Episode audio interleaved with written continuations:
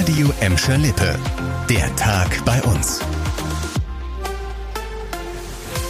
Mit Annika Böhnig, hallo zusammen. In Kirchhellen ist heute Vormittag ein mysteriöser Unfall passiert, der echt tödlich hätte enden können. Auf der Holthausener Straße zwischen Dorfmitte und Alten Postweg war so gegen Viertel nach neun ein Kleintransporter unterwegs, der laut Polizei auf einmal von der Fahrbahn abgekommen und in einem Feld gelandet ist. Leute, die da unterwegs waren, haben dann den 56-jährigen Fahrer gefunden, unter dem Transporter eingeklemmt und lebensgefährlich verletzt. Mit einem Wagenheber haben sie den Mann befreit und sofort mit der Wiederbelebung gestartet. Der Rettungsdienst der Bottroper Feuerwehr hat dann übernommen und den Mann ins Krankenhaus gebracht. Wie genau der Unfall passiert ist, muss jetzt ermittelt werden. Laut Polizei könnte der 56-Jährige am Steuer einen internistischen Notfall gehabt haben, also zum Beispiel einen Herzinfarkt oder Schlaganfall.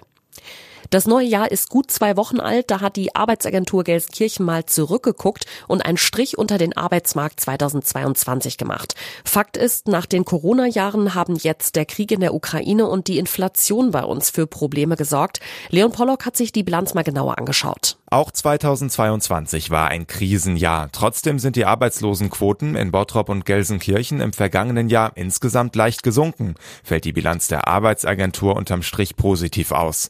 Allerdings wurden in Gelsenkirchen weniger freie Stellen gemeldet. Darin zeige sich die Unsicherheit der Unternehmen durch steigende Energiekosten und Lieferengpässe, heißt es von der Arbeitsagentur. Die Jugendarbeitslosigkeit ist in beiden Städten teils deutlich gesunken. Die Behörde berät mittlerweile schon Schüler ab der achten Klasse, um sie so früh wie möglich auf dem Weg in den Job zu unterstützen. Eine Jobmöglichkeit für Schüler ist die Gesundheitsbranche und die kann Nachwuchs wirklich dringend gebrauchen. In Gladbeck sollen junge Leute deshalb für einen Job in der Medizin begeistert werden. Stadt und Barbara Hospital haben jetzt ein gemeinsames Projekt gestartet. Zehn Schüler aus der Oberstufe bekommen ein Jahr lang Einblicke in die Arbeit von Ärzten und Pflegern. Zum Beispiel durch Live-OPs, Erste-Hilfe-Kurse oder auch Medizinvorlesungen an der Uni.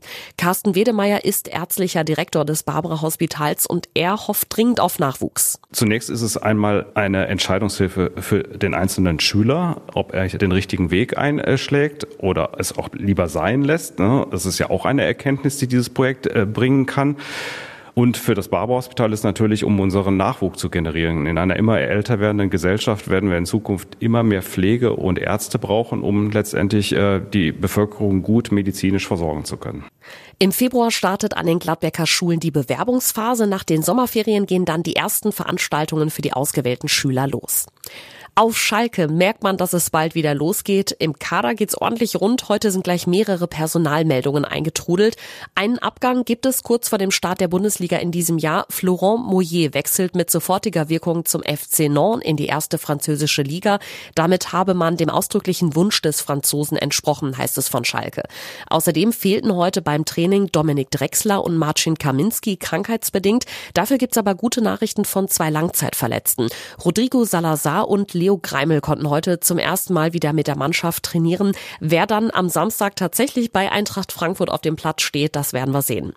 Das war der Tag bei uns im Radio und als Podcast. Aktuelle Nachrichten aus Gladbeck, Bottrop und Gelsenkirchen findet ihr jederzeit auf radio und in unserer App.